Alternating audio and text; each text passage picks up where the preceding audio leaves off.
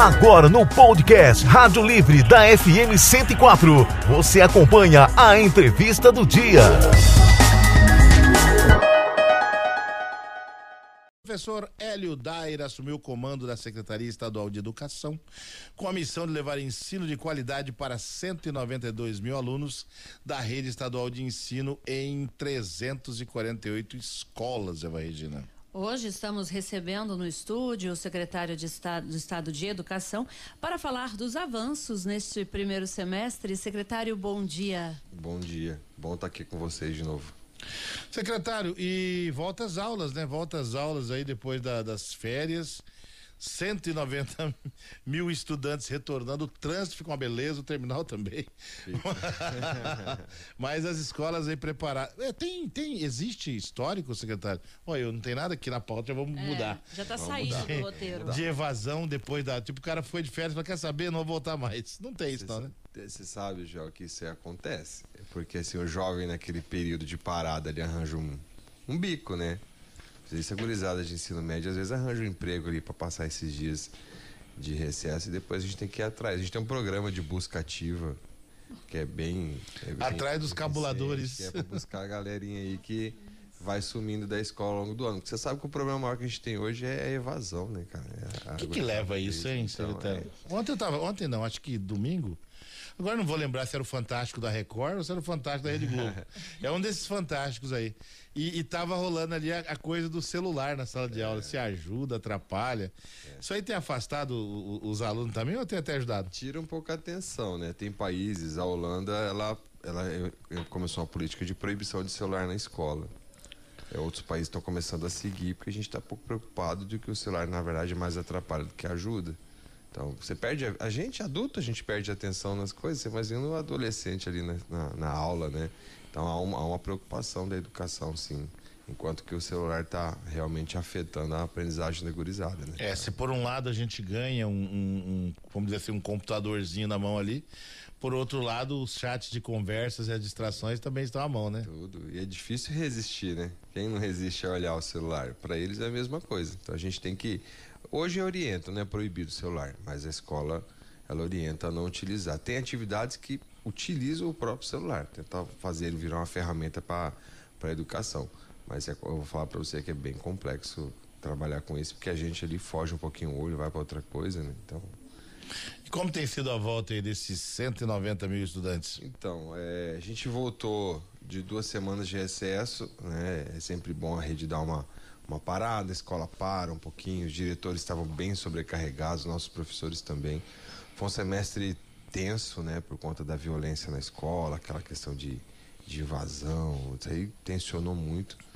Mas a gente entende que que está voltando mais tranquilo, deu para para contornar esse problema da violência e da, da segurança com ações bem eficientes, sabe, de monitoramento, busca ativa que eu falei para vocês, o trabalho de psicólogos, o trabalho de inteligência dentro das escolas para evitar, para evitar ou minimizar o risco de novas, novos problemas como esse, né? Então para a gente foi, foi uma luta é, vencer esse semestre e agora voltar com mais tranquilidade. Temos aí muita coisa pesada, tem avaliação na escala, tem SAEB, tem Enem. A gente está investindo muito nisso agora para poder fazer a gurizada chegar bem até o final do ano. Né? Secretário, a gente teve todo o cuidado, né, quando tratamos aí sobre é, aquela história de ataques, aquela coisa toda lá, até para que não, não, criasse uma situação que nem existia. Mas ainda, né, em cima dessa, desse, desses eventos que, graças a Deus, nós não temos aqui, né, tivemos aí um fato isolado que se pareceu com algo parecido, ou seja, é. nada. Mas como é que tá essa questão de, de monitoramento em, em, vídeo, parceria com a, com a Sejusp? Porque por mais que não temos nenhum problema, o cuidado, né, sempre é bom, né? É, na verdade, assim, problemas a gente tem, é, que a gente vem conseguindo contornar, Joel, com bastante eficiência. Essa parceria que a sede fez com a Sejusp é uma parceria muito boa. É, criamos um núcleo de inteligência que age na percepção do que é aquilo que pode acontecer na escola. Então, nós temos psicólogos, temos assistente social, temos equipe de inteligência da Polícia Civil e Polícia Militar para atuar junto na observação quando a escola observa um estudante que começa a dar sinais, né, que porque isso tem muita relação com depressão, com ansiedade, o jovem, né, que então a gente já começa a atuar tanto com ele quanto com a família. Porque, cara, se a família não não tiver junto no processo, é muito difícil a gente vencer isso. Então a, a gente adotou uma estratégia que deu muito certo, que é trazer a família para o diálogo e fazer a família participar desse processo. É como aprendizagem, João. É, é, a mesma coisa. Se a família não participa, a gente vai só com meio caminho andado. Então a gente conseguiu. E a família vem entendendo, elas vêm participando mais nesse processo, estão vindo bastante certo essa parceria sede, Sejusp e a própria comunidade. Secretário, secretário tem a questão da, das reformas? Antes de você perguntar, deixa eu colocar uhum. um, um, tema aqui. Guarda a pergunta, não esquece ela. Porque, não, porque o que eu vou fazer não é nenhuma pergunta. Uhum. É que ele falou em depressão e eu tô lembrando aqui um fato, nada a ver com, com, a, com a história aqui, mas ontem eu desci a Ceará e alguém colocou uma frase ali embaixo do viaduto, do viaduto. e um, um, número de telefone. Eu achei uma baita da iniciativa, acho que não é nem público, de, de órgão público isso, mas é, é, mostra um pouco de empatia né, das pessoas se preocupando com as outras, né, secretário? Exatamente. Muito precisa, legal. Precisa. A gente precisa é, demonstrar esse, esse carinho pelo próximo de alguma forma, vai gente desculpa. A pessoa saber que ela não está sozinha. É, exatamente. Quem sabe, pode ser uma atitude, ah, não vai acontecer nada. Quem sabe isso aí salva uma vida e uma vida que se salva já tá bom demais. Já vale, já valeu muito a pena, né? Secretário, tem as questões das reformas. Né? Algumas escolas foram reformadas e outras ainda estão passando por esse processo, né? Sim, é muito. É, é, a gente está muito feliz. O governador Eduardo Riedel entendeu, ele tem uma preocupação muito grande de dar cada vez mais condições para os estudantes, né? Ele assinou com a gente mais 300 milhões em obras. A gente já tem um, um bom número de escolas para entregar, a gente tem mais 100 escolas em reforma. E aí, quando eu falo reforma, é reforma de verdade, não é uma reforma, um tapa que é uma pintura, uma manutenção, é, é de fato uma requalificação do prédio, é atender aquilo que o bombeiro exige, atender acessibilidade. Então, até para a população entender que quando se faz investimento em educação tem que ser, tem que ser feito investimento de qualidade. Né? É realmente tornar a escola uma nova escola uma nova estrutura. E a gente vem focando nisso com projetos mais modernos, deixando a escola mais em mais condições, porque o estudante ele tem que estar tá sentindo bem lá, né? Quem nunca tá, quer estar tá com uma casa reformada, é a mesma coisa a escola. O estudante de escola pública, uma das, um dos motivos de mantê-lo na escola também é um ambiente legal de estudar. Né? Então a gente está entregando aí escolas, mais escolas para entregar, mais de 100, como eu falei, em reforma, justamente para entregar uns prédios mais atrativos para os nossos jovens. Secretário, como é que está a questão, uma questão perseguida desde que eu, que eu ouço falar de, de, de, de de escola, né, dos, dos gestores, professores, aliás, dos é, governadores, prefeitos tudo mais, é a, é a escola em tempo integral. Os pais também, né, dão doido para ter isso. Como é que tá essa, essa chamada universalização? A gente já caminha para isso? É, a gente caminha bastante rápido para isso. Graças a Deus, a, gente, a equipe está trabalhando muito forte. Temos hoje em torno de 170 escolas oferecendo integral. Para nós é uma rede que 50% da nossa rede já oferece integral. É um dos estados brasileiros cujo cuja porcentagem da rede mais está avançado no integral. A gente deve chegar a 60% até o final do ano. E aí caminhando para que todos os municípios do Mato Grosso do Sul tenham pelo menos uma escola estadual oferecendo tempo integral. Esse é o maior objetivo nosso hoje nessa ampliação. Posso te provar que a educação integral entrega mais na aprendizagem, ela entrega mais na, na na questão da permanência do estudante, mas a gente também não vai perder de vista a escola que permanece parcial, porque ela tem que existir, ela, ela é importante até por, por conta já, do jovem que trabalha. Tem aquele jovem que com 16 anos meu período, já está né? entrando no mercado de trabalho e eu não posso fazer a escola concorrer com a vida dele. Então, para aqueles jovens, é importante aproveitar a audiência de vocês para explicar que para aquele jovem que tem que trabalhar e tal, vai ter sempre uma escola em período parcial para atendê-lo também. Então, a gente amplia o integral, mas não esquece daquele estudante que realmente precisa, por questão da social, social né? Ter que trabalhar ainda muito jovem, então a gente não vai deixar de atendê-lo. É, então nós temos aí a escola né, de tempo integral, nós temos aí as escolas né, com com os períodos, como sempre foi, de manhã ou à tarde, e tem também muita, muita coisa que acontece nos, nos chamado contraturno, né, para ajudar essa, essa gurizada que quer se envolver em atividades, né, secretário? Tem, a gente tem um programa de recomposição da aprendizagem, que ele ainda é ligado aos, a, aos requisitos de pandemia, né, muita gurizada sem ler e escrever sem entender matemática, que caminhou dois anos ali com muita dificuldade. Então, o Estado não vai esquecer disso. A gente continua trabalhando fortemente na recomposição, justamente para não deixar aquela lacuna na aprendizagem deles. A gente meio que esqueceu da pandemia, né? É, é verdade. Mas a gente falava e ouvia-se falar que que o, o, efeito na educação duraria mais de uma década, né? De, São hoje oito anos, a gente calcula. Quase uma década. É, porque eu falo assim, a gente vai esquecendo, mas o professor lá na sala não esquece já, porque na hora que você vai trabalhar um texto com o aluno você percebe quanto ele está com dificuldade de leitura, você fala, caramba, né? Aqueles dois anos ali foram, foram difíceis. Então a gente tem que estar tá lembrando o tempo todo para realmente manter a gurizada focada nessa recomposição, justamente para recuperar um pouco desse dano que foi esse período. A gente trabalhou, mas foi, foi difícil. Secretário, tem o, o, cursinho online também, né? Tem. O cursinho, o cursinho é um complemento que o Estado faz é, e a gente fica muito feliz em poder fazer essa entrega. Que a gente tem que colocar jovens cada vez mais jovens na universidade. E o cursinho é uma ferramenta muito importante. Então, para além de uma escola de ensino médio integral, a gente oferece um complemento, que é uma plataforma de cursinho, para eles poderem acessar. E para o estudante que não tem acesso à internet, ele tem a opção de solicitar o material impresso para ele poder fazer a preparação dele para o Enem para os vestibulares. Eu vi uma, uma notícia, nem vou me aprofundar muito aqui, né? Mas vou fazer uma associação com, com o nosso entrevistado de alguns dias, Eva Regina, sobre que da, da escola cívico-militar. É, e aí a gente ouviu, né? Porque o Lula vai acabar com as escolas cívico-militares, né? Como é que, é. como é que nós estamos nessa, nesse então, cenário? Você sabe que essa notícia, eu estava eu tava em viagem fora. E a minha assessoria falou, secretário, grava um vídeo aí para acalmar Pelo a galera. Pelo amor de Deus.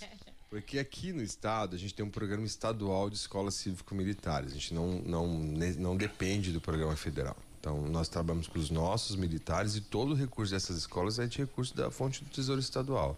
Então o anúncio é, do governo federal do encerramento do programa federal não afetou em nada as nossas escolas, elas permanecem funcionando normalmente. O pessoal já acalmou eles ficaram um pouco tensos ali no primeiro dia, meu Deus, vai acabar. Não, não vai acabar. As nossas escolas permanecem funcionando, funcionando normalmente.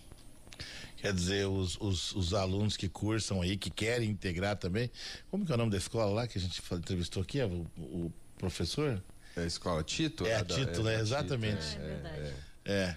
Então mandar um abraço pra galera aí, né? E muita gente quer, né? Quer, quer, quer é, colocar o filho nas escolas Tem, são escolas bem concorridas, são duas em Campo Grande, uma em Anastácio e outra em Maracaju. A princípio ainda não amplia, mas pelo menos mantém é, né, o que a gente, a gente tem. Eu acho assim, Joel, a gente tem que. A, a, a, democracia é isso, né? Se a pessoa quer estudar.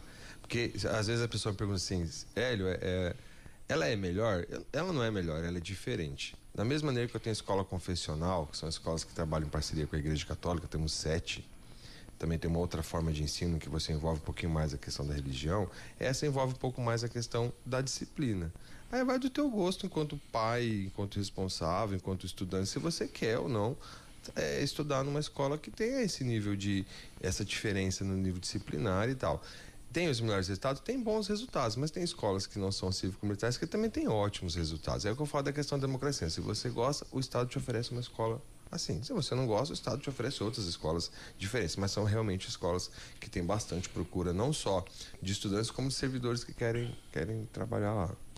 Olha, nem você, nem o secretário de, de, de, de, de, educação do, do, município, nem acho que nem o ministro da educação podem acordar e resolver mudar tudo de um dia para noite. Mas o, o que que a gente perdeu aí quando é, é, sem, sem radicalizar, que a gente falou na escola civil militar, né?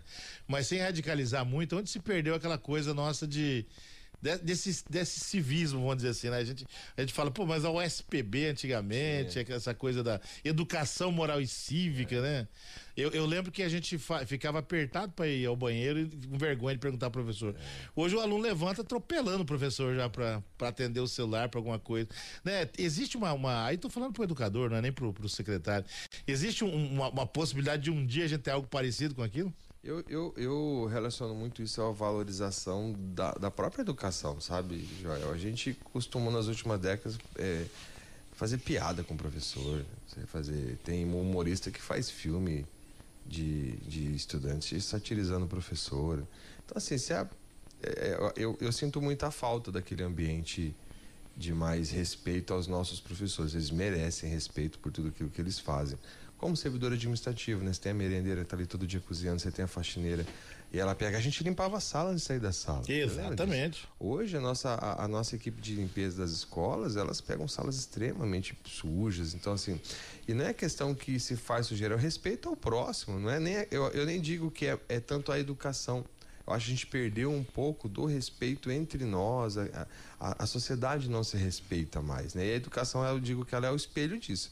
Então não se respeita o professor, eu brinco que a gente não questionava professor, né? Então a gente a gente, obviamente, conversava com os professores, mas tinha um respeito maior com os nossos professores, né?